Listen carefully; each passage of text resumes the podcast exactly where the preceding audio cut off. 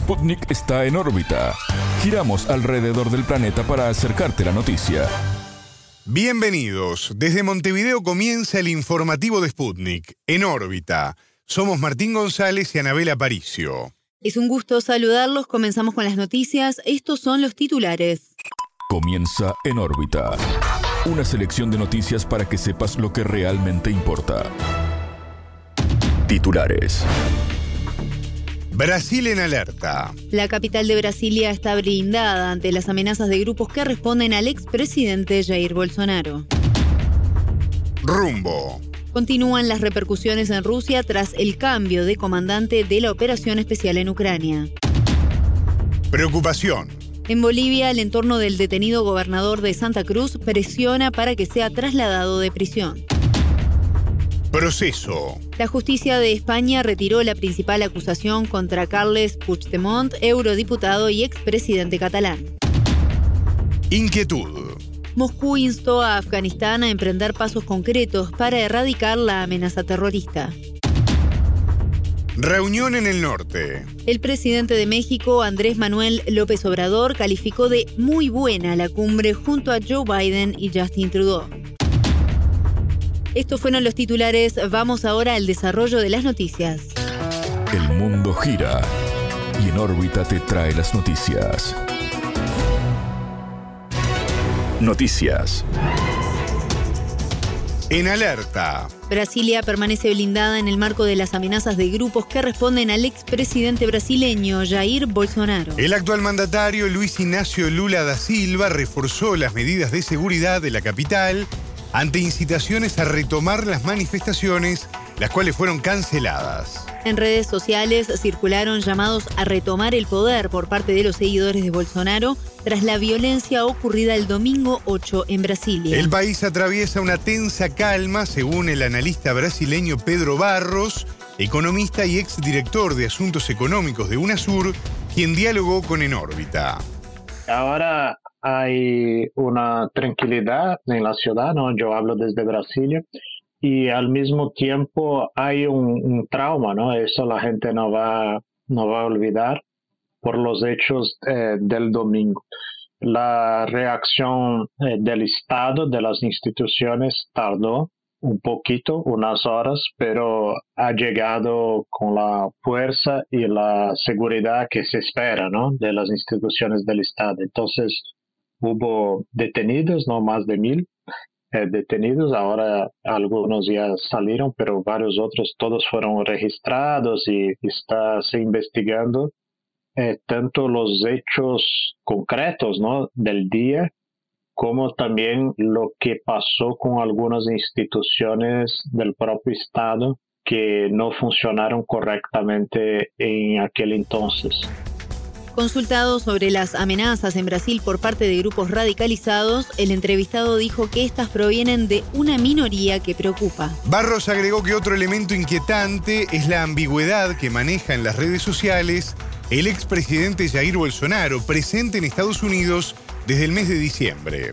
Hay un grupo eh, más de, extrema derecha, sí, que no acepta los resultados democráticos ¿no? de las elecciones que, que eligieron por la tercera vez a Lula.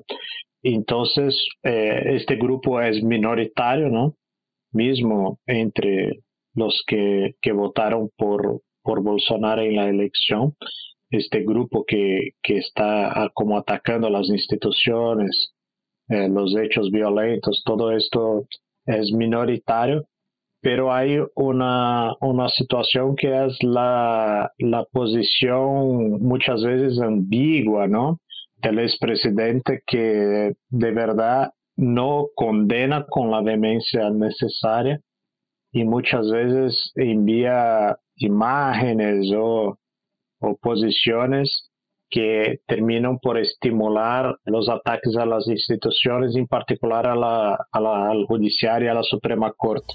Una encuesta divulgada por el Instituto de Opinión Local Datafolia informó que el 55% de los brasileños cree que Bolsonaro es responsable por los actos golpistas. En tanto, la Fiscalía solicitó al Supremo Tribunal Federal investigar a los legisladores bolsonaristas Andrés Fernández, Silvia Huaypi y Clarisa Tercio. Se les acusa a ellos de incitar a actos antidemocráticos tras el asalto a la sede de los tres poderes en Brasilia el 8 de enero. El presidente Lula ratificó el derecho a la defensa de los detenidos aunque subrayó que se castigará a quienes se les comprueben delitos. El entrevistado señaló que de todo este proceso no solo el jefe de Estado salió fortalecido, sino también la institucionalidad de la nación sudamericana. No solamente del presidente Lula, del presidente Lula seguro en el corto plazo eh, salió bastante fortalecido, pero de las otras instituciones también, incluso de, eh, del judicial. Ahora hay que aislar los extremistas, ¿no? Que, atacaron los poderes, hacer la investigación con el debido proceso, eh, eh, la punición ejemplar a, los eh, culpados y también mejorar ¿no? lo que no funcionó bien, no funcionó bien el domingo. Pero es importante dejar claro también que lo que pasa aquí es como reflejo ¿no? de una sociedad tremendamente polarizada en varios términos, ¿no? Hay una polarización eh, política interna a Brasil entre los países de la región y en varias partes del mundo también, ¿no? Hay más tensión. Estamos viviendo un periodo de más tensión. Escuchábamos al analista brasileño Pedro Barros, economista y ex director de Asuntos Económicos de UNASUR.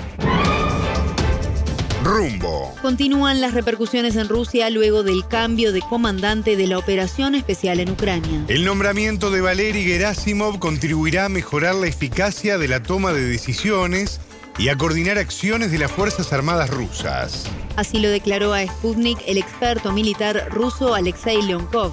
Antes teníamos un comandante especial, pero su autoridad no abarcaba las tareas necesarias para llevar a cabo con éxito la operación militar agregó el analista. Gerasimov sustituye al general del ejército Sergei Surovikin, quien fuera nombrado comandante de la operación militar en octubre de 2022. Surovikin era responsable de las unidades que estaban directamente en primera línea de los combates. Sin embargo, unidades militares implicadas en combate como la aviación y la armada estaban situadas fuera de la zona de la operación. A criterio del experto militar, esto causó algunos problemas a la hora de coordinar las decisiones y sincronizar las acciones. La nueva decisión se tomó para llevar a cabo operaciones a gran escala, lo que contribuirá a evitar el retraso y la burocracia, subrayó Leonkov. En el marco del conflicto en Ucrania, el Kremlin destacó que la liberación de Soledar, ciudad al norte de Doñez, no es motivo para detenerse y frotarse las manos. El vocero del gobierno, Dmitry Peskov, añadió que el trabajo principal de la operación militar especial sigue por delante. El jefe interino de la República Popular de Donetsk, Denis Pujilin, anunció este 11 de enero que el ejército ruso tomó el control del centro de la ciudad de Soledar. Rusia desarrolla su operación especial en defensa de las repúblicas de Donetsk y Lugansk, reconocidas por Moscú como estados soberanos, frente al genocidio por parte de Kiev. Preocupación. En Bolivia, el entorno del gobernador de Santa Cruz, Luis Fernando Camacho, presiona por su traslado al Centro de Rehabilitación Palmasola en su departamento. Según informó en órbita el corresponsal de Sputnik en ese país, Sebastián Ochoa, Camacho se encuentra recluido con algunos permisos especiales. El periodista relató que el gobernador adujo algunas fallas en su salud como parte del argumento en favor de su reclamo. El gobernador de Santa Cruz, Luis Fernando Camacho, permanece desde hace más de 10 días preso en la cárcel de máxima seguridad de Chonchocoro, en la región altiplánica del departamento de La Paz. Desde que fue detenido el 29 de diciembre pasado, empezaron a manifestársele varias dolencias y enfermedades, por lo cual tiene a su disposición un equipo médico durante las 24 horas y también se le permite eh, un tratamiento por ser un preso especial, se le permite pasar todas las noches con una persona que él elija de su confianza, como su esposa o un amigo o algún familiar. En estos días, organizaciones sociales de pueblos indígenas como los Ponchos Rojos, organizaciones de campesinos de La Paz se acercan hasta este, esta prisión que se encuentra en medio del altiplano, no hay ciudad ni nada varios kilómetros a la redonda. Y bueno, para manifestarse, ¿no? Lo cual por Camacho es tomado como una señal de amedrentamiento y bueno, él lo que quisiera es que lo, lo manden a Santa Cruz y lo tengan en Palmasola, por ejemplo, donde la presión de su gente sería muy fuerte. Aquí en cambio en La Paz está recluido mientras la gente que aún lo apoya está a 1.500 kilómetros en la ciudad de Santa Cruz. Ochoa informó que la detención de Camacho no desató una virulencia tan alta como la observada durante los 36 días de paro indefinido en Santa Cruz. El corresponsal explicó cómo el gobierno de Luis Arce aminora el impacto del bloqueo de alimentos al resto del país organizado por el departamento y algunos empresarios. Santa Cruz produce más del 50 de los alimentos, pero bueno, estos alimentos no son justamente papas o tomate, eh, mayormente son productos de la agroindustria como soja o girasol, ¿no? Para hacer aceite, que no, no van directamente a las mesas familiares. También, bueno, hay una gran producción de carne vacunas, ¿no? Lo que está haciendo el gobierno de Arce ante esta coyuntura es em, fomentar la circulación de productos de otras partes del país. Por ejemplo, Santa Cruz es uno de los departamentos donde se produce más carne de pollo y huevo. Por ello ahora a La Paz está llegando mucha carne de pollo de la región de Yungas, ¿no? que está en, el norte de La Paz donde empieza a convertirse la transición hacia el norte amazónico de Bolivia. Y también, bueno, por otro lado, lo que manifiestan algunos legisladores del MAS es que esta estrategia de buscar productos que tradicionalmente venían de Santa Cruz, suplirlos por proveedores de otras partes del país, lo que va a generar es que Santa Cruz pierda mercados y otras regiones del país puedan promocionar y promover los productos que están elaborando. En este contexto, desde el oficialista Movimiento al Socialismo se encendieron las luces de alerta ante la crisis política y social que vive Perú. Legisladores de esta fuerza política temen que el clima regional aliente a la oposición nacional a radicalizar sus protestas para desestabilizar al Ejecutivo de Arce. Tras entrevistar a actores políticos locales, el periodista manifestó que aunque el mandatario se ha mantenido en reserva, en filas del gobierno existe preocupación. Son países hermanos con los cuales hay un gran intercambio eh, social, en las fronteras sobre todo, de población, eh, económico. También hay mucha, muchos negocios que, hermanan y reúnen ambos países. Eh, hasta el momento el presidente Arce no manifestó que pueda afectarle a la economía, a la, perdón, a la política interna de Bolivia. Lo que sí lo manifiestan son su, munición política, que son los legisladores del MAS, ¿no? Que claro, es un clima que está empezando a enrarecerse en América Latina. Luego de un largo periodo con gobiernos de corte neoliberal, hasta el año pasado asumieron en Chile, en Perú, bueno, Pedro Castillo, que lo sacaron, Colombia, Gustavo Petro. Hubo varios territorios, varios países donde había una gran injerencia de la derecha internacional o regional que ahora, bueno, expresada en el Grupo de Lima, que ahora estaba bastante diluida. Por eso estos avances de los grupos de oposición ligados a, religiones, ¿no? Como evangelistas o grupos económicos, genera preocupación. Escuchábamos al corresponsal de Sputnik en Bolivia, Sebastián Ochoa. Proceso. La justicia de España retiró la principal acusación contra Carles Puigdemont, eurodiputado y expresidente de Cataluña. No se contempla el delito de sedición en su contra por su papel en el fallido intento de referendo por la independencia en el año 2017.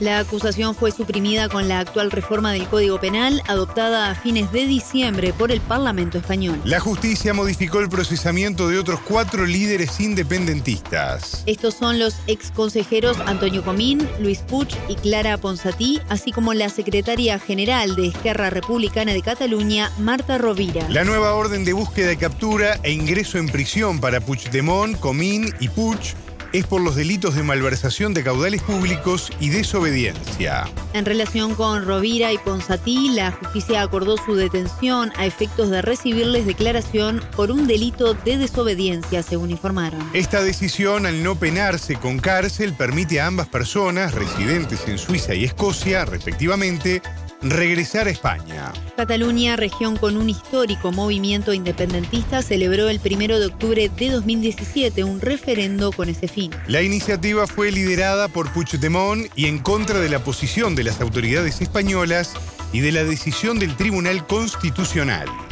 Basándose en los resultados de la votación, la participación fue de 43% con 90% de votos a favor y de esa forma el Parlamento catalán proclamó la independencia. El Ejecutivo de España impuso entonces el gobierno directo en la comunidad autónoma y disolvió el Parlamento. Como consecuencia, varios miembros de la jerarquía, incluido Puigdemont, abandonaron el país europeo.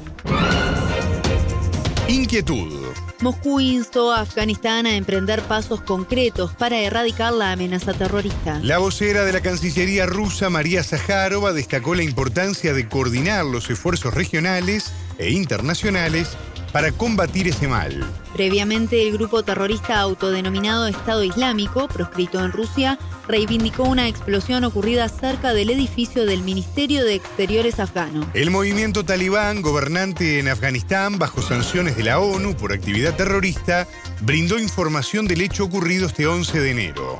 Se comunicó que un terrorista intentó ingresar en el edificio del ministerio, pero al ser detenido por guardias de seguridad, activó un explosivo que llevaba encima. En cuanto al número de muertos, las informaciones son contradictorias. Una fuente informó a Sputnik acerca de 21 fallecidos, entre ellos empleados de la Cancillería y del Ministerio de Cultura e Información. Más tarde, el portavoz de la policía de Kabul comunicó que la explosión mató a cinco civiles. El organismo también informó que los talibanes condenan el ataque y se proponen ponen castigar a los culpables.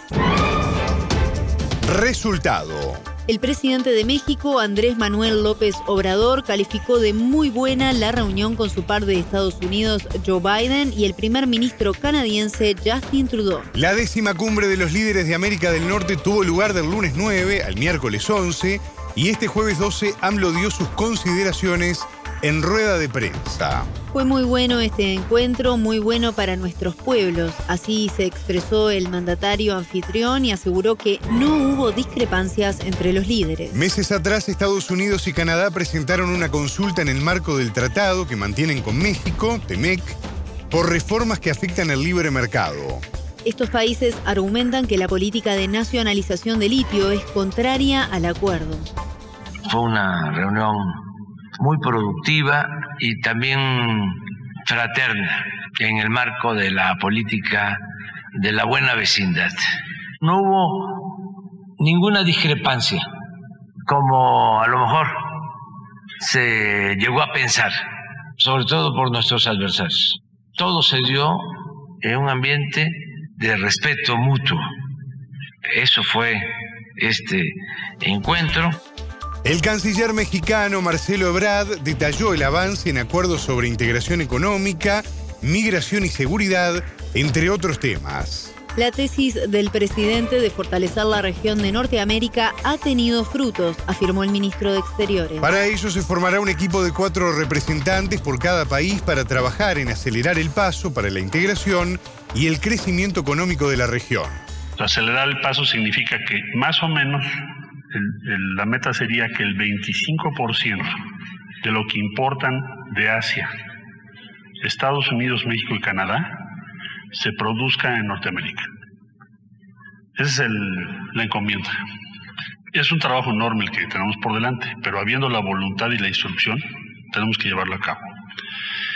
Para México significarían inversiones multimillonarias eh, ya están estimados los empleos. El secretario de Hacienda y Crédito Público presentó el detalle de que esto podría incluso significar para México más de dos puntos de crecimiento adicionales.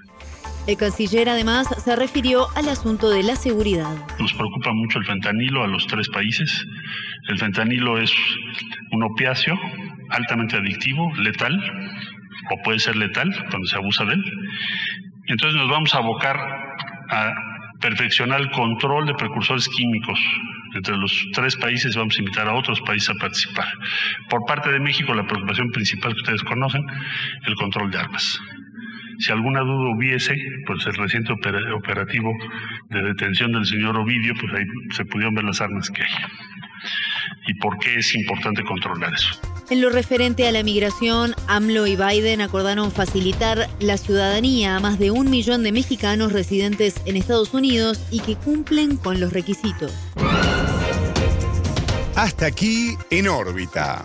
Pueden escucharnos a las 18 horas de México, 21 de Montevideo y a las 0 GMT por sputniknews.lat. En órbita.